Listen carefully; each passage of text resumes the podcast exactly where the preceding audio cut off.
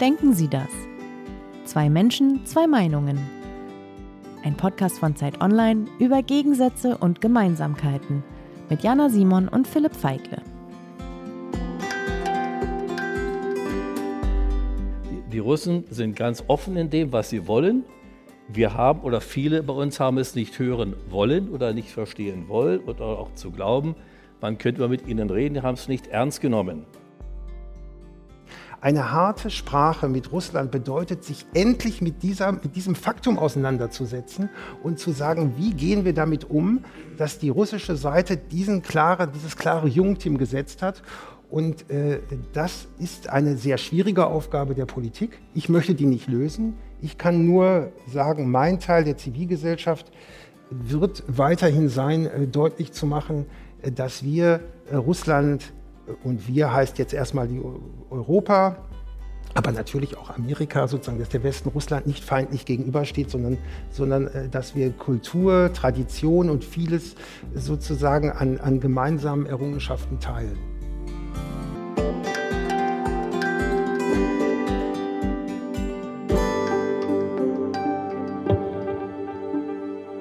Ja, herzlich willkommen zu Warum denken Sie das? Äh, diesmal mit einer besonderen Folge, nämlich live aus dem Berliner Radialsystem. Ja, liebe Jana, du sitzt sehr weit weg. Das ist etwas anders als sonst. Normalerweise sitzen wir in einem kuscheligen Studio am Prenzlauer Berg, sehr nah beieinander. Heute sitzen wir auf einer doch recht großen Bühne vor rund 200 erwartungsvoll dreinblickenden Gästen. Herzlich willkommen auch von mir. Diese Folge ist tatsächlich eine besondere und sie ist es auch deshalb, weil noch etwas anders ist, nämlich normalerweise ist es ja so in unserem Podcast, treffen sich Menschen zum ersten Mal. Das ist eigentlich ja sogar der Clou. Wir bringen Menschen zusammen, die sich vielleicht normalerweise nicht mehr unterhalten würden. Heute aber treffen sich zwei zum zweiten Mal. Und wir haben die Stimmen dieser beiden Männer auch gerade schon im Einspieler gehört. Ja, jetzt kurz zu uns. Das ist mein Co-Host und Lieblingskollege Philipp Feigle. Er leitet das Ressort X bei Zeit Online. Und das ist äh, der Star dieses Podcasts, äh, Jana Simon, Autorin der Zeit. Genau, äh, Philipp hat es gerade schon gesagt, es ist diesmal eben alles anders, weil eben diese beiden Männer, die hier warten neben uns, äh, treffen sich zum zweiten Mal. Das hat uns ehrlich gesagt sehr gefreut, weil wir wollen ja, dass die Leute ins Gespräch kommen und dass sie sich ein zweites Mal treffen wollen, zeigt ja, dass es funktioniert hat. Es geht diesmal um Russland und im vergangenen Oktober, also vor dem Angriffskrieg äh, der Russen in, in der Ukraine, haben sich diese beiden Männer schon einmal getroffen in unserem Podcaststudio. Damals, was einem jetzt tatsächlich, also mir zumindest sehr lange her vorkommt, äh, war die Frage, sollte der Westen, also sollte Deutschland eher auf Russland zugehen oder sollte man eben mit mehr Härte und mit äh, Sanktionen auf Putins Politik reagieren? Naja, ich habe nachgeguckt, das ist jetzt acht Monate her. Und ähm, ich erinnere mich noch, wie die beiden in unserem Studio heftig miteinander gestritten und gerungen haben. Und überhaupt, wenn man zurückblickt, war diese Frage nach dem richtigen Umgang mit Russland tatsächlich ja eine der polarisierenden Fragen in Deutschland. Und auch übrigens unter den äh, Leserinnen und Lesern von Zeit Online. Bis zum 24. Februar äh, diesen Jahres. Da hat Russland die Ukraine überfallen, und seither beantworten viele Menschen in Deutschland diese Fragen, die du gerade genannt hast, die wir damals diskutiert haben, auch etwas anders. Und vielleicht, das finden wir jetzt interessant und spannend, in dieser Folge ja auch unsere damaligen und heutigen Gäste. Jana, wer sitzt denn gleich hier bei uns? Ja, da ist zum einen äh, Dieter Dombrowski. Er ist äh, 70 Jahre alt, geboren und aufgewachsen in Ostberlin, schon seit seiner frühesten Jugend, muss man sagen, in der Opposition. Er hat versucht zu fliehen aus der DDR. Das ist ihm misslungen. Deshalb saß er 20 Monate im Gefängnis. Er wurde dann äh, freigekauft von der BRD und ist dann äh, nach Westberlin gegangen ist dort in die Politik eingestiegen, war bei der Jungen Union, ist dann später nach dem Mauerfall, war er Landtagsabgeordneter äh, in Brandenburg für die CDU, zeitlang auch Vizepräsident des Landtages in Brandenburg, wo er auch heute noch in einem kleinen Dorf wohnt. Und er ähm, hat damals gesagt in unserem äh, Podcast, also man muss dazu sagen, er hatte immer sehr tiefe Kontakte nach Russland. Er war schon in den 80er Jahren oft dort. Er hat zum Teil sogar ähm, Schriftstücke und Materialien von Oppositionellen äh, aus der Sowjetunion hinausgeschmuggelt. Also er hatte immer sozusagen eine Verbindung zu Russland beziehungsweise damals zur Sowjetunion. Er hat in dem Podcast damals gesagt, äh, die Gewaltbereitschaft der russischen Regierung ähm, liegt auf der Hand. Er hat fast prophetisch äh, von der Bedrohung der Nachbarländer gesprochen. Und äh, er war der Meinung, äh, Putin verstehe nur eine Politik beziehungsweise eine Sprache der Macht und der Härte. Und man muss dazu sagen, dass Dieter Dombrowski derjenige war, der dieses zweite Gespräch, was wir hier heute führen, auch angeregt hat. Ja, und du hast Dieter Dombrowski damals auch zu Hause besucht. So machen wir es ja normalerweise immer. Das ist aus offensichtlichen Gründen in dieser Folge heute nicht möglich. Wir haben nur eine Stunde und wir würden gerne mit Ihnen allen zu Dieter Dombrowski nach Hause fahren, aber das wird äh, vermutlich nicht möglich sein. Wir waren aber ja schon mal da. Sie können das nachhören in Folge 2. Ihm gegenüber wird gleich Martin Hoffmann sitzen. Er ist 62 Jahre alt, ist in äh, Lünen in Westfalen, also im tiefsten Westdeutschland aufgewachsen. Als ich Hoffmann damals besucht habe, hat er mir erzählt, dass er schon früh eine Liebe zur russischen Literatur und Sprache entwickelt hat. Er hat dann Slawistik und Geschichte studiert in Münster und hat danach, das kann man glaube ich so sagen, sein ganzes Leben der deutsch-russischen Verständigung gewidmet. Äh, seit vielen Jahren ist er im Vorstand des Deutsch-Russischen Forums, einer Organisation, die die deutsch-russischen Beziehungen verbessern soll. Und er ist Geschäftsführer des Petersburger Dialogs. Das ist ein Dialogformat zwischen Russland und Deutschland, das seit jetzt mittlerweile doch einigen Jahren ähm, auf Eis liegt. Und als ich ihn das letzte Mal in seiner ähm, Wohnung in Berlin-Wilmersdorf getroffen habe, hat er sehr leidenschaftlich für mehr Verständnis für Russland geworben. Er hat gesagt, der Westen müsste den Dialog mit Putin suchen. Und er hat gesagt, Härte gegen Russland, das, die bringe rein gar nichts. Ähm, und ich bin jetzt sehr gespannt, wie er heute, acht Monate später, über all das denkt, was er damals gesagt hat. Und überhaupt, wie die beiden miteinander reden werden. Ja, und wir bitten jetzt natürlich Dieter Dombrowski und Martin Hoffmann auf die Bühne. Herzlich willkommen.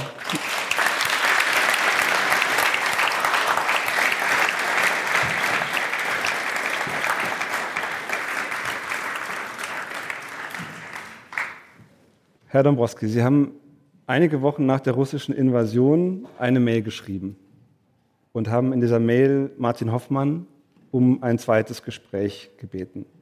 Und in der Mail haben Sie sogar geschrieben, das finde ich auch interessant, vielleicht diskutieren wir da nachher auch, getäuscht worden sind wir mehr oder weniger alle.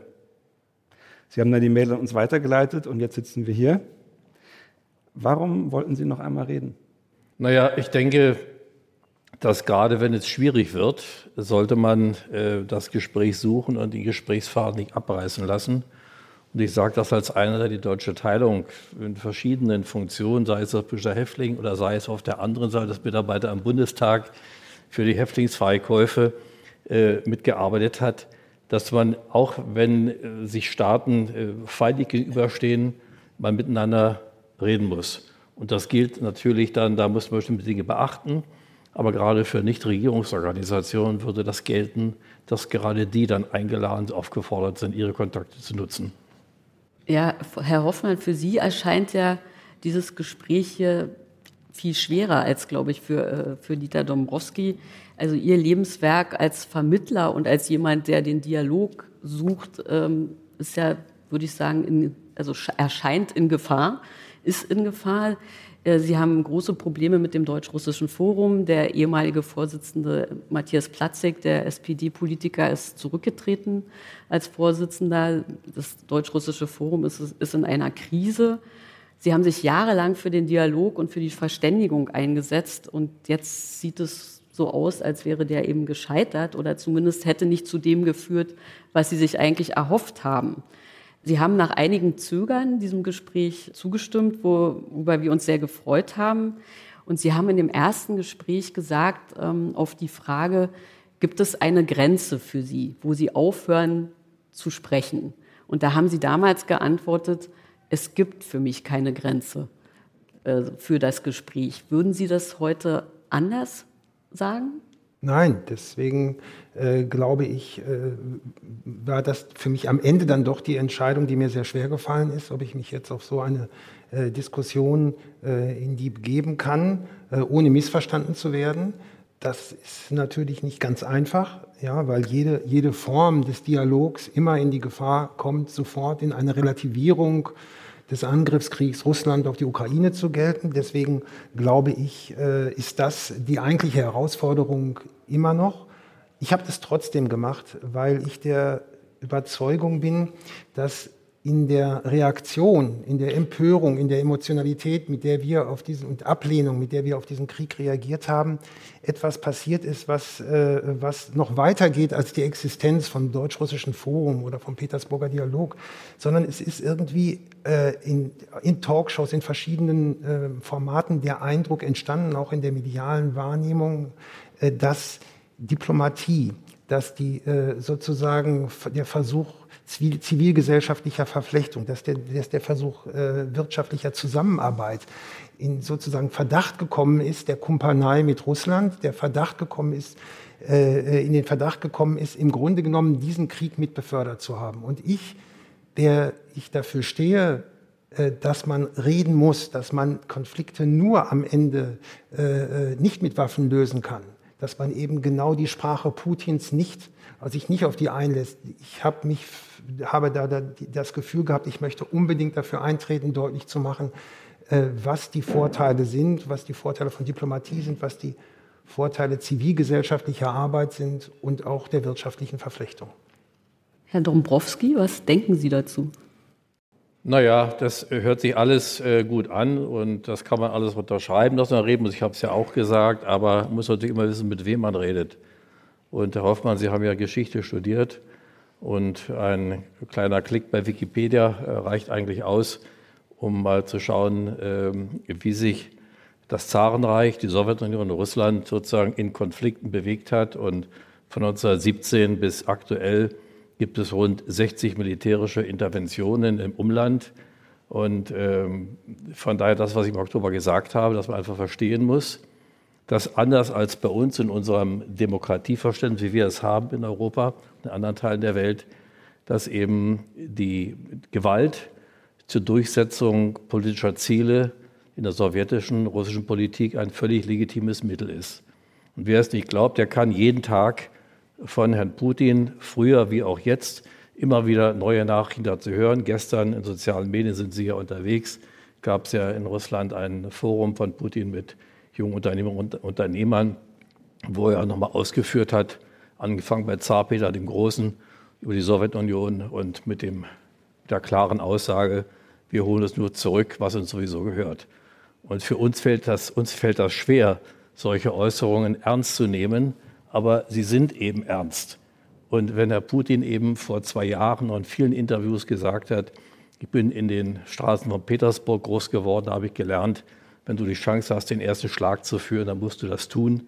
Dann nehmen wir das zur Kenntnis und nehmen das nicht ernst. Aber es ist ernst. Und ich will jetzt keine Vergleiche anstellen mit dem, mit dem äh, Dritten Reich. Aber als der Hitler äh, seinen Kampf geschrieben hat, haben auch die Bürgerlichen gesagt, naja, geschrieben, ob das, ja. Äh, man, man muss das ernst nehmen. Und dass alles komplizierter geworden ist in der Welt, das hat ja auch Außenminister Lavrov ja äh, völlig zu Recht ausgeführt. Bis zum Fall sozusagen des Eisernen Vorhangs, er hat es anders benannt, war es eben so, da gab es ein Telefon in Moskau und eins in Washington und die haben das geregelt. Heute sind eben die Dinge anders verteilt und alle die Nationen, die auch in der Sowjetunion vereint waren, die ja da nicht friedlich beigetreten, sondern durch Gewalt eingegliedert wurden, haben dann gesagt, wir würden das doch gerne selber entscheiden. Daraus entstehen natürlich Konflikte, die es schwerfällt tatsächlich zu überblicken. Aber nochmal, das muss man einfach äh, im Verständnis haben. Gewalt ist für die russische und auch für die Vorgängerregierungen und äh, Gesellschaftsordnungen ein legitimes Mittel der Politik. Und das ist bei uns gänzlich anders. Dem würde ich auf jeden Fall zustimmen. Also das, äh, äh, das bedeutet aber für den Teil, den wir, wir haben ja, wir haben ja bestimmte Teile, in denen wir glaube ich, deutlich übereinstimmen. Ich habe bereits gesagt, dass wir in der Einschätzung des Krieges übereinstimmen. Wir sind, glaube ich, stimmen überein in der Situation, der Krieg muss so schnell wie möglich beendet werden, wegen der Ukraine, aber wegen aller Opfer, die ein solcher Krieg fordert. Die Frage ist eben nur, wie, wie gehen wir vor, sozusagen. Und da äh, äh ist, glaube ich, muss man zur Kenntnis nehmen, dass das, was, was Herr Dombrowski sagt, Putin versteht nur eine harte Sprache. Das äh, ist, auch da stimmen wir überein. Äh, das ist aber jetzt anders als damals. Das haben Sie damals ja, noch nicht gesagt. Ja, äh, aber jetzt, nee, nee, sozusagen, warten Sie mal ab, ich will das ja aus, ausführen, sozusagen. Die, die harte Sprache bedeutet aber, äh, Putin kennt sich sozusagen, er versteht nicht nur die harte Sprache, sondern er versteht sich auch aufs harte Sprechen. Und was passiert ist, ist im Grunde genommen, dass die harte Sprache von Putin nicht in richtiger Weise wahrgenommen worden ist. Es gibt, und das ist übrigens nicht nur die Sprache Putins, sondern die, die Situation, in der wir jetzt sind, sind wir nach der NATO-Osterweiterung. Und wenn Sie das Interview der ehemaligen Bundeskanzlerin äh, gehört haben, dann hat sie das, wie ich finde, die Tragik die dort, die dort im, im, im Ursprung war, hat sie zusammengefasst. Und das äh, finde ich sehr interessant. Sie sagt, sie hat Putin getroffen und äh, das glaube ich 2008 in Sochi und hat äh, darüber gesprochen, äh, äh, sozusagen. Und Putin hat ihr gesagt, dass er die, den Zerfall der, der äh, Sowjetunion als die größte geostrategische und geopolitische Katastrophe nach dem Zweiten Weltkrieg erachtet. Und Angela Merkel hat gesagt, und ich habe ihm gesagt, das war für mich der glücklichste Moment meines Lebens, weil für uns hat diese Situation sich komplett zum Positiven verändert. Und das ist der, die Grundtragik, die wir gehabt haben. Die haben wir im Grunde genommen äh, nicht wirklich wahrgenommen. Und wir haben die, also wen meinen Sie jetzt mit wir? Also in dem Fall Sie oder das deutsch-russische Forum? Nein, diejenigen, die die harte Sprache sprechen. Die harte Sprache sprechen doch diejenigen, die mhm. Politik machen. Die harte Sprache sprechen, da spricht äh, Putin, die mhm. harte Sprache spricht die NATO. Das sind ja die Leute, die den, die den harten Diskurs führen. Der weiche Diskurs, die Soft Power, das ist, äh, das ist Wirtschaft und Gesellschaft. Und da haben wir tatsächlich völlig uns geirrt oder, oder unterschätzt, wie wenig wichtig das Putin ist. Er wollte immer über einen einzigen Punkt reden. Das ist die geostrategische Lage, das ist die Situation nach dem Zerfall der NATO. Wir haben gedacht, äh, wir können Putin zeigen, und das ist nach wie vor der Punkt, den wir Gesellschaft zeigen, äh, vor allen Dingen aber der Gesellschaft zeigen, durch Verflechtung, wir, wir, wir haben keine aggressiven Ziele. Wir wollen wirtschaftliche Verflechtung, wir wollen mit Russland freundschaftlich arbeiten. Äh, aber für Putin war das eine Ablenkung von, dem, von seinem geostrategischen Punkt. Und dadurch ist diese, diese Situation zustande gekommen. Wir, aus meiner Sicht jedenfalls, haben das getan, was wir tun konnten, der Bevölkerung zu zeigen, dass das, was ihr Präsident meint oder sagt, dass nämlich äh, der Westen ein, ein System ist, was für Russland eine Bedrohung ist. Wir haben gezeigt durch Städtepartnerschaften, durch Jugendaustausch, durch Sprachaustausch, das ist nicht so. Wir haben uns an die, an die äh, äh, Menschen gewandt und ich bin der festen Überzeugung, dass diese, dass diese äh, Botschaft auch angekommen ist. Also ich habe so ein bisschen was dagegen, dass sozusagen mit Frau Merkel zu, äh, zu antworten oder sie zu zitieren, nur als gäbe es hier sprachliche Missverständnisse oder, oder rhetorische äh, Missverständnisse. Es geht einfach, wir sind in unserer Demokratie, es geht uns gut, äh, wir sind gut, alle gut eingerichtet, wir sind in der Demokratie gewinnt, wir, wir können nichts anderes als Demokratie, auch wenn, auch wenn es uns mal nicht passt. Und ähm, das ist ja auch nicht immer in der DNA unserer Nation angelegt gewesen. Und Nationen und Länder haben ja eine eigene DNA, die aus der Geschichte herrührt. Und da ist es eben bei Russland ja, äh, wo Herr Putin versucht jetzt auch erklärtermaßen das Rad zurückzudrehen, nicht nur vom Einfluss her, sondern auch territorial. Das ist ja ein offen erklärtes Ziel. Und so sind es eben andere Länder, Demokratien, die es anders gelöst haben, wie Großbritannien, das britische Empire, wo die britische Königin überall willkommen ist in den Ländern, äh, aber die auch letztendlich so ein bisschen daran hängen an der, an der Geschichte. Und unsere deutsche DNA, das hört sich ein bisschen komisch an, aber zu uns gehört eben auch äh, die Verbrechen des Nationalsozialismus im Zweiten Weltkrieg, die wir, äh, die uns nie loslassen, die wir auch gar nicht loswerden wollen, die gehören zu uns. Aber damit können wir umgehen. Und ich bin ja, ich habe die mittlere Reife, ich habe zwei Handwerksberufe erlernt. Einen in der DDR und äh, einen dann im Westen. Ich war immer schon als Kind neugierig gewesen. Bei meinen acht, sieben Geschwistern, ich bin der Jüngste, ist mein Spitzname Professor seit der Kindheit, weil ich immer nur gelesen habe, gelesen, gelesen habe und immer gefragt habe. Ja, ich bin immer noch neugierig. Und ähm, deshalb, ich bin noch nicht der Einzige, der lesen kann. Und wenn ich ihm verwiesen habe auf Wikipedia, dann muss man ja nicht alles glauben, man kann es ja nachprüfen, da kann ich doch Konsequenzen draus ziehen. Und wenn dann ein Staatschef seit Jahren genau das erklärt, das Rad zurückdrehen zu wollen, sich auch gar nicht bemüht, das zu verblümen, ja, dann muss ich doch darauf reagieren. Und ist nicht nur eine Frage des Redens. Und ähm, und mehr als ehemaliger DDR-Bürger, ich bin ja auch enttäuscht. Nicht, was der Herr Putin da jetzt mit seiner Regierung gemacht hat, sondern ich bin 1951 geboren. Ich habe als Kind die russischen Soldaten kennengelernt. Ja, die waren nett zu uns, wenn wir da ja, so getroffen haben. Dann haben sie kleine Abzeichen geschenkt und haben uns auch Brot gegeben. Wir haben ja nicht gehungert, das war eine nette Geste. Äh, jeder, jeder mal DDR-Bürger, wenn sie ihre Eltern oder Großeltern fahren, die werden wissen, dass die sowjetischen Soldaten in der DDR stationiert waren, es waren ja Hunderttausende, äh, dass die schlecht behandelt wurden, dass sie geprügelt wurden. Die DDR-Bürger hatten Mitleid mit ihnen gehabt. Ja, ich habe viele Kontakte, ist ja gesagt worden, nach Russland immer gehabt und ich bedauere auch die Entwicklung. Und ich sehe aber keine Lösung, äh, denn letztendlich müssen die Russinnen und Russen sagen, was sie wollen. Und ich habe meine Mutter 1964, da war ich 13 Jahre, meine Mutter gesagt, Vater hatte ich nicht mehr. Mutti, was hast du bei Hitler gemacht? Meine Mutter hat mir gesagt, ich habe am Straßenrand gestanden und gejubelt wie alle anderen auch. Heute tut mir das leid. Und ich erwarte auch, dass die russischen Kinder und Jugendlichen ihre Eltern fragen, dass auch die Russinnen und Russen äh, nachfragen. Und mir ist, geht es jetzt schon in eine falsche Richtung, wenn wir von dem, von dem Krieg von Putin reden. Ja, wir wissen ja aus den Befragungen, dass 70 bis 80 Prozent der Russinnen und Russen das Vorgehen des Präsidenten unterstützen. Ja, das kann in fünf Jahren völlig anders sein im Nachhinein. Aber noch ist es so. Deshalb können wir auch, wird, wird das, was jetzt geschehen ist, sehr, sehr lange und nachhaltige Folgen haben, auch für das Verhältnis von Europäern und Russen und gerade von uns Deutschen, wo wir immer, immer in, in der Schuld stehen bei diesem Land, weil unsere Vorvorfahren dieses Land überfallen haben. Und das ist für mich eine, auch wenn ich da keine Illusion habe, fühle ich mich wirklich auch verletzt, weil ich mir gerne was anderes gewünscht hätte, wenngleich die Realität äh, mich dabei nie verlassen hat. Und trotzdem ist es wichtig zu reden. Deshalb finde ich auch das Deutsch-Russische Forum, ich habe da mal auf die Mitgliederliste geguckt, die allermeisten Mitglieder sind ja Wirtschaftsvertreter die im Grunde was verkaufen wollen in Russland. Ob das der richtige Ansatz ist, weiß ich nicht. Aber ich will auch keine Ratschläge geben. Was ich aber eingangs gesagt habe, auch in Krisenzeiten miteinander zu reden, halte ich für wichtig.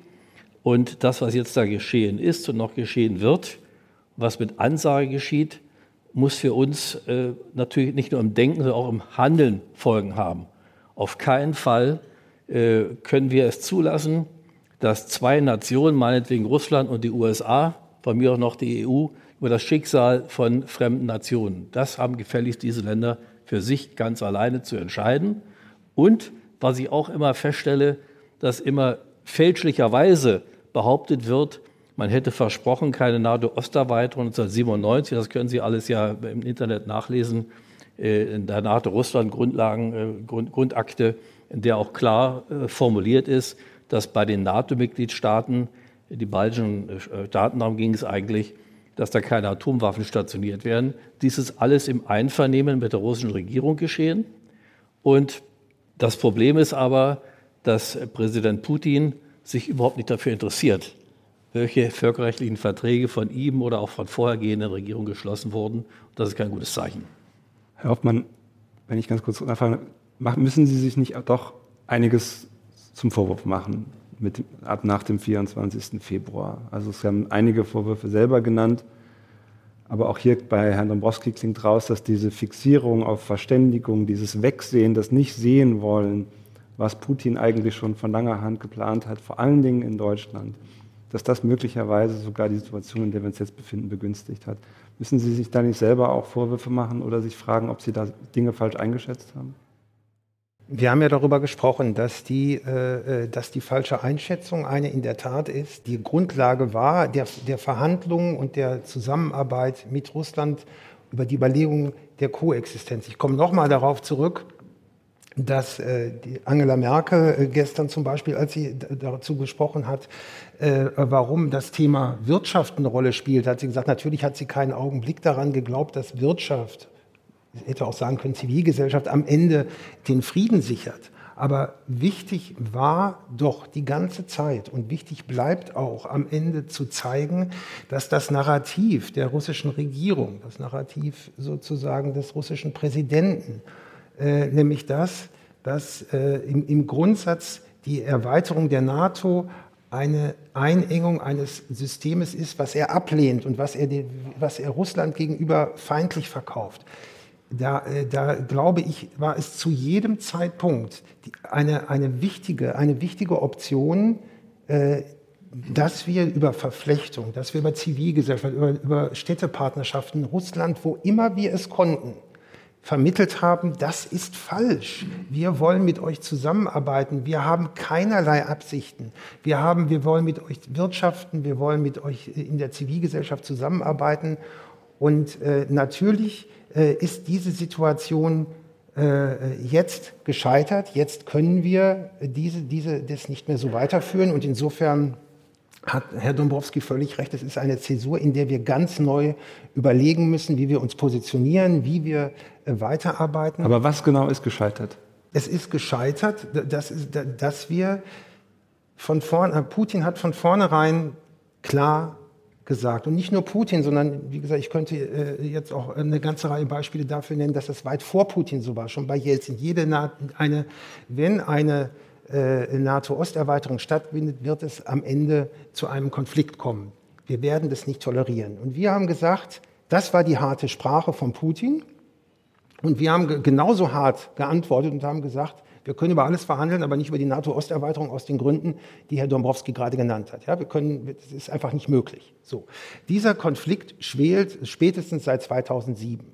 Und wir haben gehofft und, und alles dafür getan, und auch das, glaube ich, war ein klarer Punkt, und haben gesagt, nein, wir können über diese Punkte nicht sprechen, aber wir können Russland zeigen, auf unsere Weise, über Zivilgesellschaft, über Wirtschaft, dass wir eben diese, diese, das ist unser Teil sozusagen, den wir, den wir verhandeln können. Und den haben wir eingebracht. Und es ist eben jetzt klar geworden, für Putin spielt Zivilgesellschaft, für, spielt Wirtschaft nicht die Priorität, die wir erhofft haben. Und das, um das mal zu sagen, ist vielleicht tatsächlich ein bisschen auch eine, eine äh, Überhebung gewesen. Ich will auch ganz ehrlich sagen, dass ich natürlich davon ausgegangen bin, dass, ich, äh, dass zivilgesellschaftliche Kräfte viel mehr tun können. Wir haben hier keine Chance gehabt. Es gibt nur eine Möglichkeit, zur Kenntnis zu nehmen. Das ist die, das ist die harte Sprache, die, die Putin versteht.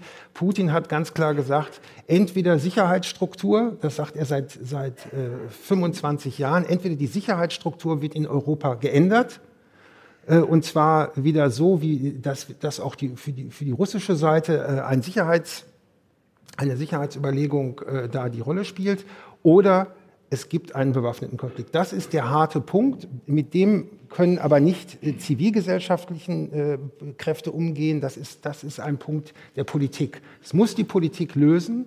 Die Politik hat das nicht ernst genommen oder nicht ausreichend ernst genommen, sonst hätte sie lange gewusst, dass am Ende der Krieg steht. Aber Sie haben es ja auch nicht ernst genommen. Aber es ist, aber es ist ja nicht unsere, äh, die, aber ich bitte Sie, sozusagen, die Zivilgesellschaft und Wirtschaft können Kriege nicht verhindern. Es gibt, wenn wir auf die Historie zurückgehen, Kriege werden äh, sozusagen über Diplomatie, werden über Politik gelöst, nicht über zivilgesellschaftliche Verflechtungen und, und, und, und Wirtschaft. Und deshalb konnten wir begleitend zur Politik, wir haben begleitend zu einer Politik, die gesagt hat, wir können die, die, die, die Interessen Osteuropas nicht zur Disposition stellen, die wollen dabei sein und da können wir nichts, da können wir nichts äh, sozusagen, das müssen wir respektieren. Nochmal, wie hat es Herr Dombrowski gesagt. Und wir haben sozusagen begleitend alles getan, um der Bevölkerung vor allen Dingen der Bevölkerung, bei Putin ist es sowieso nicht angekommen, aber bei der Bevölkerung haben wir deutlich gemacht, wir haben diese friedlichen Absichten und das ist gescheitert, natürlich. Also, Herr Hoffmann, äh, ich höre jetzt immer wieder auch in öffentlichen äh, Diskussionen das Wort Narrativ. Ja, äh, das Narrativ von Herrn Putin und so weiter oder auch in der deutschen Politik. Ich kann das Wort eigentlich nicht so richtig zuordnen, ich kann es eigentlich nicht leiden, weil das Narrativ bedeutet ja immer, dass jemand eine Geschichte erzählt und an der habe ich mich zu orientieren. Mich interessiert aber nicht Geschichten, sondern mich interessieren Fakten. Und wenn eben Sie gerade wieder gesagt haben mit äh, Putin und NATO-Osterweiterung, ich habe ja vorher auf den völkerrechtsbindenden Vertrag, die NATO-Russland-Grundakte hingewiesen, wo mit Zustimmung der russischen Regierung die baltischen Staaten äh, in die NATO beigetreten sind, äh, dann kann ich die Geschichte vom Narrativ, kann ich das schon eigentlich nicht mehr hören, weil sie eben nicht faktengedeckt ist. Und was Herr Putin empfindet, dass jeder von uns hat Empfindung und Gefühl, das ist ja auch gut. Aber äh, das in der Politik und im Business zählt das natürlich nicht. Hier geht es um völkerrechtlich bindende Verträge. Genauso wie die Sicherheitsgarantie, die Russland abgegeben hat für die Ukraine im Gegenzug der Abgabe der Atomwaffen, nach dem, ja, äh, wo auch äh, unterschrieben wurde von der russischen Regierung, die territoriale, wirtschaftliche und, und so weiter Integrität zu sichern. Nur das Ergebnis kennen wir ja. Mich muss das ja nicht wundern. Aber äh, mich erschreckt das immer wieder, dass wir das doch in der, in der Debatte so ein bisschen weichspülen oder um die Fakten drumherum reden. Und es steht Herrn Putin und keiner russischen Regierung zu, Nachbarländern vorzuschreiben, welchem Bündnis sie beitreten oder es lieber lassen. Und wenn die Finnen jetzt und die Schweden eiligst in die NATO wollen, dann wissen doch die Finnen, wovon sie reden, weil sie zweimal überfallen wurden ja, äh, von der Sowjetunion. Und da musste ich das ja nicht erklären. Bei den Polen ja ganz genauso, die ein Drittel ihres Staatsgebietes äh, in Ostpolen ab, haben abgeben müssen. Also von daher, ähm, mich interessieren eigentlich mehr die Fakten und das jetzt, da kann man immer noch gucken, wie man dann weitermacht. Aber jetzt, äh, sag mal, das Deutsch-Russische Forum, ich habe es ja eingangs schon gesagt, ich finde es ja richtig, dass man tatsächlich im Gespräch bleibt, gerade Nichtregierungsorganisationen. Und ist es ja auch bei der Mitgliedschaft im Deutsch-Russischen Forum, da sind ja praktisch gar keine Russen dabei. Ja, bis auf sieben oder acht Institutionen, Einzelpersonen von den 200 sind ja alles, alles Deutsche. Und jetzt, ja, das Deutsch-Russische Forum hier bei uns sozusagen für Verständnis wirbt, das ist ja auch sehr schön, oder das war ja auch so, das soll auch so sein. Aber viel wichtiger wäre doch, das dann auch in Russland tatsächlich zu betreiben. Und da wissen wir, bestehen diese Dialogmöglichkeiten aus bekannten Gründen ja eben nicht. Und nochmal, wenn eben ein Präsident, ja, um ein anderes Beispiel zu nennen, bei Herrn Nawalny, weil er nur nicht zu Tode gekommen ist und sich gegen die Vorwürfe, dass die russische Regierung dahinter steckt, im Fernsehen erklärt, wenn wir gewollt hätten, dass Herr Nawalny stirbt, dann wäre er tot. Ja, das ist doch eigentlich entlarven, können Sie sich das vorstellen, dass der deutsche Bundeskanzler ja, Ähnliches erklären würde. Der würde nicht mal über die Tageszeitung am nächsten Tag äh, äh, entgegennehmen können, wo er doch als Bundeskanzler wäre, er schon weg vom Fenster, was auch richtig wäre. Ist für uns nicht denkbar. Und von daher, ich möchte wieder auf, auf Herrn Lavrov zurückkommen. Die, die Russen sind ganz offen in dem, was sie wollen.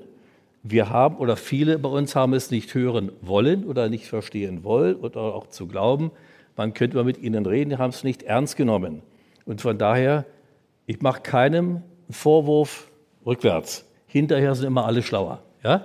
Sie würden auch keinen Vorwurf Herrn Hoffmann machen? Nein, natürlich nicht. Natürlich nicht. Äh, aber es kommt jetzt darauf an, das, was geschehen ist, mal Tatsache Inventur zu machen und daraus auch neue Handlungsansätze zu entwickeln. Für die Politiker sowieso, ja, äh, aber auch für eine solche Organisation wie das Deutsch-Russische Forum. Und vielleicht ist auch die Mitgliederstruktur gar nicht die richtige, das weiß ich nicht. Ja, aber auf jeden Fall ein Dialog besteht immer daraus, dass zwei sich daran beteiligen und nicht nur einer. Und das äh, scheint mir doch ein Problem zu sein. Ja, das äh, sozusagen, auch hier haben wir wieder in einigen Teilen auf jeden Fall eine Übereinstimmung. Ich, ich, äh, der eine Punkt ist tatsächlich der, im Moment ist natürlich alleine die, die, die Stunde sozusagen der Politik, der, der, derjenigen, die versuchen müssen, in welcher Form auch immer, kommen wir vielleicht noch drauf, diesen Krieg zu beenden. Ja?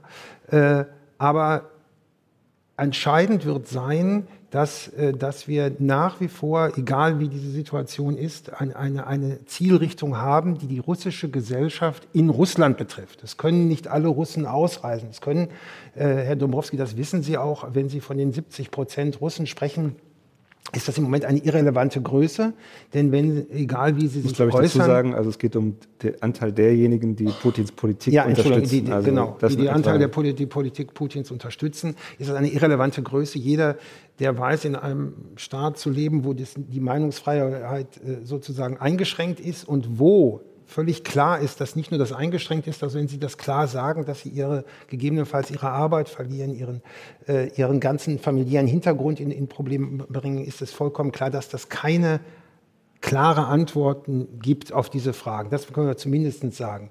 Aber es bleibt, es bleibt die Zielgruppe der Menschen, äh, die wir mit, den, mit, mit vielen, vielen NGOs, es geht ja hier nicht nur um, um ein deutsch-russisches Forum oder ähnliches, sondern wir haben seit Jahrzehnten Goethe-Institut, DAAD, wir haben unendlich viele Netzwerke, wir haben Menschen, die dem Westen zugewandt sind. Und dass wir diese, dass wir nicht zulassen, dass durch diesen Krieg endgültig die Brücke am Ende ist, das wäre natürlich ein Punkt, der durchaus vielen in, in, in Russland, gerade in der Regierung, möglicherweise äh, zu Passe käme. Ich glaube nicht, dass wir das dürfen.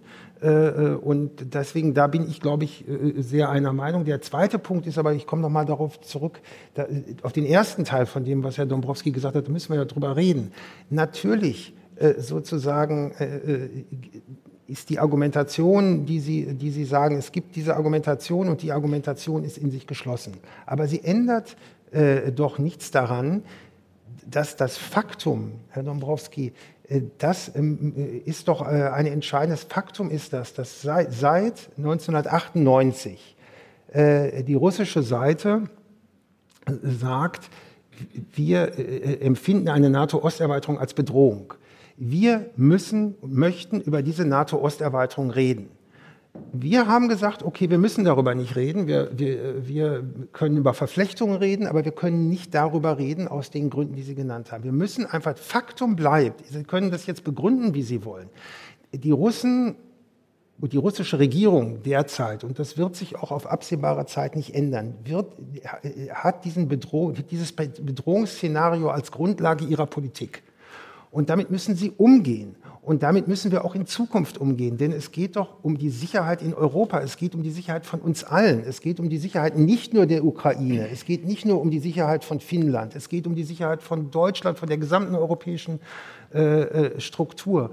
Und wir werden mit Russland, wir können und wir wollen, glaube ich, auch nicht Russland sozusagen aus dem Kontinent abziehen. Es ist nämlich das größte Land Europas und es ist auch das größte Land der Welt und es ist die zweitgrößte Atommacht. Das heißt, Frieden in welcher Form auch immer, oder eine friedliche Koexistenz oder auch eine Eindämmung Russlands, ja, das Containment, was oftmals jetzt im, im Bestand, das muss diesen Faktor be, be, berücksichtigen. Und deswegen sage ich, eine harte Sprache mit Russland bedeutet, sich endlich mit, dieser, mit diesem Faktum auseinanderzusetzen und zu sagen, wie gehen wir damit um, dass die russische Seite diesen klare, dieses klare Jungteam gesetzt hat und äh, das ist eine sehr schwierige Aufgabe der Politik. Ich möchte die nicht lösen. Ich kann nur sagen, mein Teil der Zivilgesellschaft wird weiterhin sein, äh, deutlich zu machen, äh, dass wir äh, Russland äh, und wir heißt jetzt erstmal die Europa, aber natürlich auch Amerika, sozusagen, dass der Westen Russland nicht feindlich gegenübersteht, sondern, sondern äh, dass wir Kultur, Tradition und vieles sozusagen an, an gemeinsamen Errungenschaften teilen. Aber nun ist es ja so, dass sich Russland gerade ja wirklich ins Ausgestellt hat. Also sie haben einen Völkerrechtsbruch begangen, sie sind in ein anderes Land einmarschiert. Das hat aber ist, Tradition. Also sollte man sozusagen, also das klingt jetzt so ein bisschen so, als sollte man jetzt sofort darüber nachdenken, ähm, wie man jetzt wieder am besten mit ihnen reden kann. Wie soll das momentan gehen? Also was für Ideen haben Sie denn da? Also wie kann man denn jetzt mit einem Land, was ein anderes überfallen hat, äh, wo es äh, Tote gibt, wo es äh, Menschenrechtsverletzungen noch und nöcher gibt. Wie soll man das jetzt machen momentan? Wissen Sie, das, ich, ich habe dazu keine Ideen. Ich muss die auch nicht haben. ehrlich gesagt, weil, weil, weil äh, ich muss nur sagen, wenn wir, wenn wir darüber sprechen, äh, was Herr Dombrowski mit Recht sagt, und das, ich glaube, das ist ja das Grundnarrativ, äh, Putin versteht nur eine harte Sprache. Und äh, man muss darüber das zur Kenntnis nehmen. Dann sage ich, man muss das Faktum zur Kenntnis nehmen. Ja, und wenn wir das nicht zur Kenntnis nehmen, dann haben wir eine große Schwierigkeit. Ich, ich möchte mal Folgendes sagen. Die Zeit ist ja immer schon sozusagen ein wichtiges Organ gewesen. Und ich möchte einfach mal äh, äh ein, ein Zitat bringen von, von Rolf Hochhuth aus dem Jahre 98. Da gab es keinen Putin. Äh, und dann steht hier sozusagen in der Zeit 1998, 23, sozusagen Nummer 23, NATO im Osten, Fragezeichen, das gibt Krieg. Eine Warnung. Nicht, was der Mensch anzielt, sondern was er trifft. Nicht, was er bezweckt, sondern was er erreicht. Das entscheidet über seine Geschicke. Keine Frage, dass die NATO mit ihrer Abwerbung der Anrainerstaaten Russlands ins Atlantische Bündnis auf Stabilisierung des Friedens zielt, dass sie aber dennoch damit die Weichen zum Dritten Weltkrieg stellt. Der dritte Weltkrieg wird möglich, sobald diese unverantwortliche Isolierung der Russen in die Arme Pekings äh, äh, fortgesetzt wird. Wie gesagt, ich, ich, sage jetzt mal hier, wir sprechen von 1998, wir sprechen ja. nicht von Putin und ich will damit nur deutlich machen, ich will damit ganz klar sagen, das Narrativ existiert viel länger. Ja, äh, äh und äh, es existiert nicht erst seit Putin. Das habe ich ja gesagt. Das äh, seit äh, der Zarenzeit, äh, Sowjetunion, das genau das habe ich ja auch schon im Oktober vorigen Jahres gesagt. Und trotzdem das Narrativ mit der NATO, ich will es nochmal sagen, weil es jetzt wieder kam, 1997 ist der völkerrecht verbindliche Vertrag geschlossen worden, der, der NATO-Russland-Vertrag, in dem genau der Beitritt der baltischen Staaten zur NATO paraffiert wurde. Und die baltischen Staaten, die wissen, wovon sie reden, sind ja gleich zweimal überfallen worden, ja, äh, zu Sowjetunion-Zeiten. Also, sag mal, diese, diese, und das Empfinden dieser Menschen, das muss man doch ernst nehmen. Und wenn sich viele Politiker in Deutschland über die Direktheit der, der polnischen Regierung, ja, auch schon vor einem Jahr oder so, geärgert haben. Äh, ich nicht, weil die wissen, wovon, wovon sie reden. Die sind völlig unschuldig sozusagen überfallen worden und ihnen, dass Deutschland nach dem verbrecherischen Zweiten Weltkrieg Land verloren hat, das ist ja völlig in Ordnung. Das ist ja die Schuld unserer Vorfahren gewesen. Aber diese Menschen waren alle unschuldig. Und denen kann ich doch jetzt nicht damit kommen und ihnen sagen, damit der, die russische Regierung äh, da milder gestimmt wird und deren Narrativ irgendwie aufgeht, müsst ihr euch jetzt dem anpassen. Immer auch zurückdenken, wie es in der Ukraine überhaupt so weit gekommen ja, nämlich dass der damalige Präsident, das, das äh, ukrainische Parlament hatte beschlossen, ein Ratifizierungsabkommen mit der europäischen Ratifizierungsabkommen mit der Europäischen Union zur Zusammenarbeit.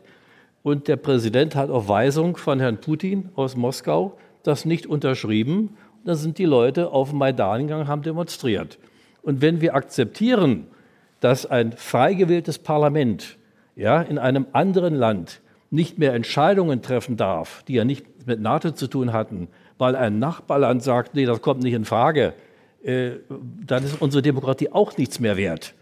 Und äh, ich, sag, ich wiederhole es nochmal, das, was die russische Regierung, vertreten durch Herrn Putin, erscheint ja alleine zu regieren, ja, das ist offen gesagt, nämlich die Sowjetunion wiederherzustellen. Und auch wie es im Gespräch, wo es Angela Merkel, wo Sie das zitiert haben, dass er darunter leidet, dass sozusagen nach dem Fall, Zusammenbruch des Ostblocks, das sowjetische Reich auseinandergefallen ist. Und das möchte er reparieren, das ist offen erklärt. Und da müssen wir eben äh, jeder Bürger auch für sich mit umgehen. Ist ja für, für keinen von ihnen leicht, sich dazu eine Meinung zu bilden. Und sozusagen gegen die eigenen Überzeugungen eigentlich sagen, wir müssen denen jetzt helfen, nicht nur mit Stahlhelmen und äh, mit Lebensmitteln und mit medizinischen Gütern, sondern auch mit Waffen, damit die ihre Demokratie verteidigen können. Denn äh, die Ukraine ist eine Demokratie. Russland ist es nicht. Und äh, von daher ist es alles schwer für uns. Ich würde mir das auch anders wünschen. Aber man kann sich eben äh, nicht durch Gewaltandrohungen äh, ständig einschüchtern lassen. Ich bin zutiefst fest davon überzeugt, dass die demokratischen Staaten, die Menschen, die demokratisch sozialisiert sind, immer zu den Anführungsstrichen Siegern oder Gewinnern gehören werden. Das hat sich in der Geschichte auch gezeigt. Und da ist auch nichts von Ewigkeit. Demokratie und auch nur Demokratie, nur die kann auch eine Wirtschaftsnation tatsächlich werden, ja, und äh, in der sich die Menschen auch wohlfühlen. Und da ist unser Lebensmodell, unser Modell der Gesellschaftsordnung, der Demokratie und auch der sozialen Marktwirtschaft dem überlegen. Militärisch mag das im Moment bedrohlich und anders aussehen, aber am Ende äh, wird die Demokratie entscheiden. Da bin ich, und wenn es in, in, Russland noch 20 Jahre dauert, ja, aber auch Herr Putin, ihm ist nicht das ewige Leben äh, geschenkt. Und ich wünsche ihm allerbeste Gesundheit, aber irgendwann äh, ist es mit ihm auch vorbei. Und ich will noch mal meine Geschichte mit Kursk, äh, hatte ich ja auch im Podcast auch, auch erwähnt, vor fünf Jahren durfte ich in Kursk als Vizepräsident des Brandenburger Landtages die mittelrussische Wirtschaftsmesse, eine sehr große Messe mit der wurde betreut durch den Vizegouverneur von Kursk. Und wie man dann eben so redet unter Kollegen, äh, habe ich gesagt, was haben Sie denn, also im nicht öffentlichen Bereich, was haben Sie so für Pläne für die Zukunft, was wünschen Sie sich denn? Naja, wir wollen eine Straßenbahn haben in Kursk. Und, und kriegen Sie die? Nein, die kriegen wir nicht, wir kriegen Atomkraftwerk. Und äh, was sagen Sie dazu? Wie sehen das Ihre Leute hier? War die Antwort, ja, Wort für Wort, es ist bei uns nicht üblich, Entscheidungen des Präsidenten zu hinterfragen. So und so funktioniert Russland. Und ich finde, das finde ich, äh, da ging es um eine Straßenbahn, ein Atomkraftwerk. Es geht aber auch bei anderen Fragen ganz genau nicht anders. Und wenn das sozusagen Mitglieder sozusagen der Nomenklatura so sagen, äh, dann ist das nicht nur befremdlich äh, für mich, ich denke auch für uns. Ich halte das sogar für sehr, sehr gefährlich. Ja, wir, wir sozusagen, glaube ich, sind in, ja in diesem Bereich haben wir eine ganz grundlegende Einigkeit. Also ist doch ganz klar, dass, was, was denken Sie, natürlich würde ich äh, mich auch freuen, wenn äh, am Ende äh, sozusagen sich die demokratischen Kräfte durch, durchsetzen. Das ist ja der Kernpunkt unserer Arbeit im, im, im Deutsch-Russischen Forum. Und, und äh, das ist doch auch eine tiefe Überzeugung. Aber also ihre, ihre, Mitgliedschaft bildet aber eher wirtschaftliche Interessen ab. Die wollen das Russland verkaufen. Auch, das finde ich jetzt auch, äh, äh, ne, ne, ne, also der Teil, den das Deutsch-Russische Forum macht. Wir, wir, wir bringen für die, für die deutsche Wirtschaft überhaupt keinen äh, keinen sozusagen Mehrwert, was das angeht, was, die, was das Verkaufen von Waren angeht, sondern wir, und ich glaube, das ist ein ganz klarer Punkt, dass, dass, dass, dass viele Menschen bei uns dabei sind, die sagen, wir können als Wirtschaftskräfte äh, zivilgesellschaftliche Arbeit nicht in dem Sinne leisten, weil, wir das nicht, weil das nicht unsere primäre Aufgabe ist. Aber wir unterstützen sozusagen genau die Kräfte, die am Grunde genommen dazu mitarbeiten und die, die, die vielen hunderttausend Mitarbeiter in deutschen Unternehmen in Russland. Das sind Menschen, die ganz und das ist doch immer das Entscheidende, dass sie emotional, dass sie das wahrnehmen. Die sind, die sind ein für alle Mal, die haben nicht irgendwas Gutes vom Westen gehört, sondern die haben gearbeitet, die wissen, wie ein westliches Unternehmen funktioniert, die, die merken, was sozusagen Demokratie, was, was, was Teambuilding in der, in der äh, sozusagen Praxis bedeutet. Deshalb würde ich nur mal sagen, auch wirtschaftliche Verflechtung ist eine, eine, eine bestimmte Form Demokratie, westliche Werte an die russische Gesellschaft und an die, an die Mitarbeiter dort äh, zu bringen. Aber also doch mal, Wandel durch Handel. Das halte ich aber, für großen aber, Unsinn. Moment, nee, nee, nee, nee, nee, nee, nee, nee, nee, nee, so, so, so geht's ja nicht. Äh, das, man muss einfach mal das so stehen lassen können, wie ich es sage. Ich habe nicht gesagt, dass ich, dass ich am Ende äh, der Überzeugung bin, äh, dass wir sozusagen diesen, diesen politischen Teil den werden wir nicht befördern können. Das ist auch nicht unser Anspruch. Und in dem Moment, wo es unser Anspruch wäre, wären wir auch, muss ich sofort sagen, wären wir sofort raus, weil die russische Regierung sofort sagen würde, aha, ihr wollt sozusagen, ihr wollt uns umdrehen. Das, das kommt nicht in Frage. Nein, wir zeigen einfach nur die Vorteile westlicher Demokratien. Wir, wir äh, äh, machen die erlebbar. Und das äh, äh, wird aus unserer Sicht auf Dauer vielleicht eine Kraft, vielleicht in 10, 20, 30 Jahren äh, entwickeln. Das ist alles, was wir tun können. Ich komme aber nochmal auf den, auf den Punkt zurück, den Herrn Dombrowski gesagt hat. Ich glaube, dass im Umgang das gilt ja nicht nur für Russland, auch für China, für viele andere Länder, die grundlegende Überzeugung natürlich im Hintergrund stehen kann, dass sich irgendwann mal die Demokratie durchsetzt. Aber wir müssen doch de facto sehen, dass im Moment über die Hälfte der Menschheit äh, sozusagen im, in, eben nicht diese, diese Werte unbedingt teilt. Also was jetzt auch zum Beispiel gerade die Sanktionen und verschiedene andere Dinge angeht. Das ist nicht nur China, Indien und große Teile Afrikas. Es ist eben nicht so, dass, dass, dass sozusagen Russland der letzte verbleibende kleine äh, Hort der Nichtdemokratie ist, sondern wir müssen mit der, mit, der, mit der Realität leben, dass es konkurrierende Systeme gibt und dass leider Gottes das äh, konkurrierende System auf einer anderen Ebene arbeitet als wir.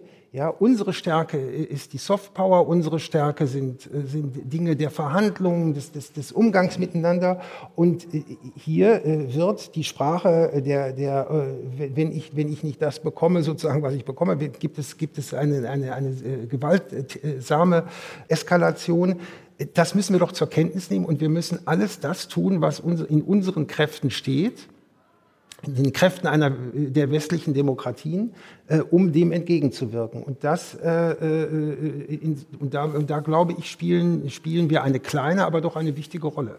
Also Erpressungen können jedenfalls Argumente äh, nicht ersetzen. Das, was die russische Regierung macht, auch wenn es auch noch so transparent ist, öffentlich erklärt ist, ist eine Erpressung.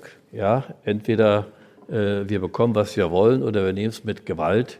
Und das ist für Demokratien nicht akzeptabel. Das ist ganz einfach. Und äh, sag mal, wer, wer geglaubt hat, durch unser Handel mit China würden wir da einen Wandel herbeiführen, naja, na gut, der macht, der glaubt vielleicht auch noch, dass der Klapperstorch die Babys bringt. Ja, also so realistisch sind die meisten Menschen und jeder weiß ja auch, dass Wirtschaft immer ihr Geschäft macht, egal mit wem und um welche, um, mit, auf welchen Umwegen. Die Wirtschaft, die kommt da immer durch, dass jetzt die russischen Menschen darunter leiden, dass Siemens alle Betriebe schließt und die anderen westlichen Unternehmen auch alle sich zurückziehen. Das wird sich auch verfestigen, da wird es auch kein Zurückgeben dahin. Und das tut mir leid für die russische Bevölkerung, aber ähm, es ist auch keine Entschuldigung dafür, dass es in Russland keine freien Medien mehr gibt. Wir hören das ja auch von vielen Ukrainern und Russen, die hier in Europa leben, auch in Deutschland leben, dass selbst ihre Eltern und Großeltern in Russland nicht glauben, ja, äh, dass es einen Krieg in der Ukraine gibt. Also so uninformiert sind die Menschen dort auch nicht.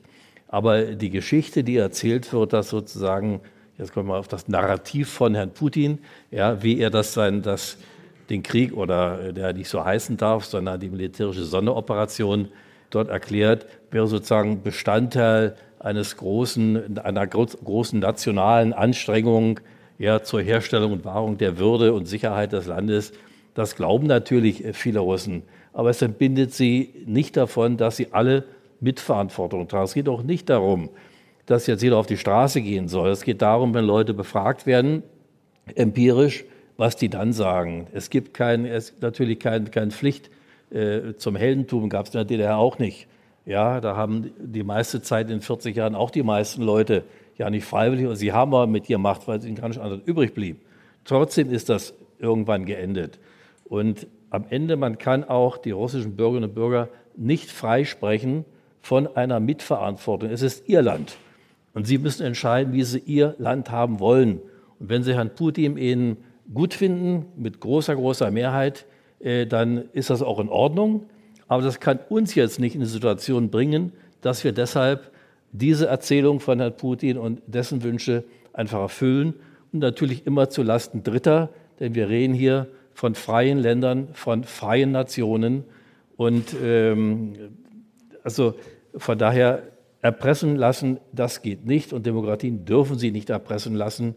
Es ist eben ein Wettbewerb der Systeme. Darunter leiden wir jetzt auch, weil für uns vieles teurer wird und so weiter. Aber dafür können wir nicht unsere Demokratie herschenken oder uns auch vorführen lassen, dass Demokraten sich erpressen lassen. Das geht nicht.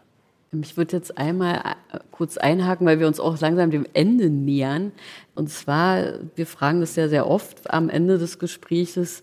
Einmal, was haben Sie jetzt aus diesem Gespräch jetzt gelernt oder haben Sie überhaupt was gelernt? Das beim letzten Mal war es ja, glaube ich, bei Ihnen beiden so, dass Sie da was mitgenommen haben. Wie ist es diesmal? Haben Sie diesmal auch was voneinander gelernt? Wer zuerst? Ist egal. also ich bin, ich bin erstmal äh, dankbar nach unserem ersten Gespräch im Oktober vorigen Jahres, dass wir das fortsetzen konnten. Man muss immer reden, weil keiner von uns beiden hat ja böse Absichten. Ja, man guckt auf bestimmte Dinge aus einem anderen Blickwinkel. Äh, ich habe bedauerlicherweise Recht behalten. Ich hätte gerne Unrecht äh, gehabt. Ja, wirklich, wirklich, wirklich. Und es geht aber darum, ich wollte eigentlich mit einem Anstoß geben, äh, das Deutsch-Russische Forum zu ermutigen, tatsächlich an sich zu arbeiten. Und ich habe gestern, Sie können es ja auch mal machen, Internet mal auf die Mitgliederliste geguckt und dann sehe ich eben kaum Russen. Ja, und äh, da frage ich mich, was ist das für ein Forum? Ja, äh, wo das sozusagen, klar, wir haben mehr Gesprächsbereitschaft und äh, Möglichkeiten, aber ähm, vielleicht, die sind ja nicht verantwortlich für die Entwicklung ja, in Russland und, äh, und Umgebung. Aber wir sind alle aufgefordert, uns tatsächlich einzubringen mit dem, was wir können, um noch Schlimmeres zu verhüten. Da geht es aber darum, jetzt nicht Dinge jetzt zu beschönigen, sondern tatsächlich die Fakten zur Kenntnis zu nehmen und daraus Rückschlüsse zu ziehen und entsprechend auch zu handeln. Und das wäre meine Bitte ans Deutsch-Russische Forum und eigentlich weiter gar nichts.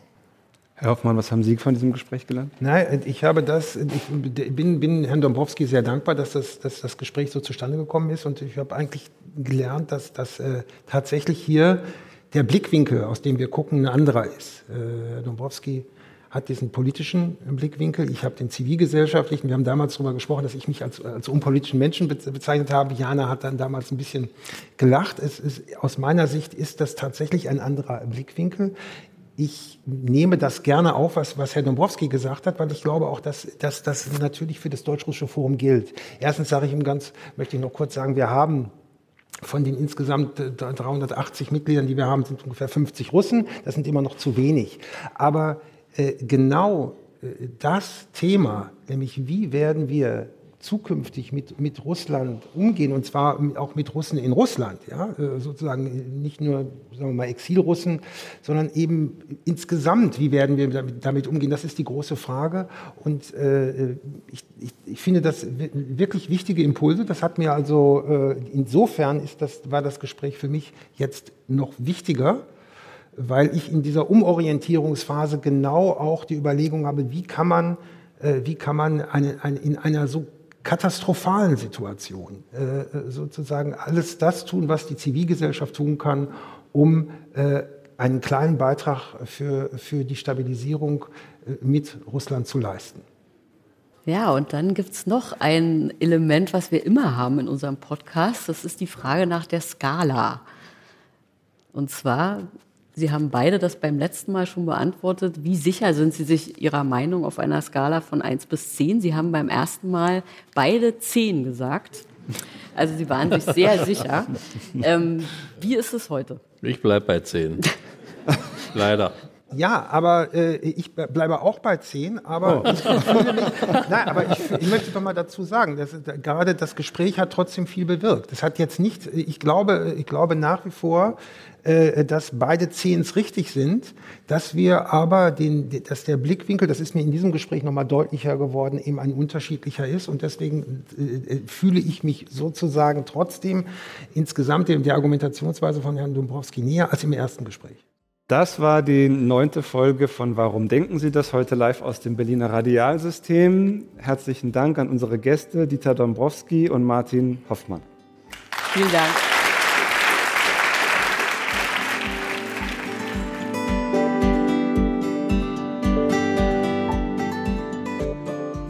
Warum denken Sie das? ist ein Podcast von Zeit Online, produziert von Pool Artists.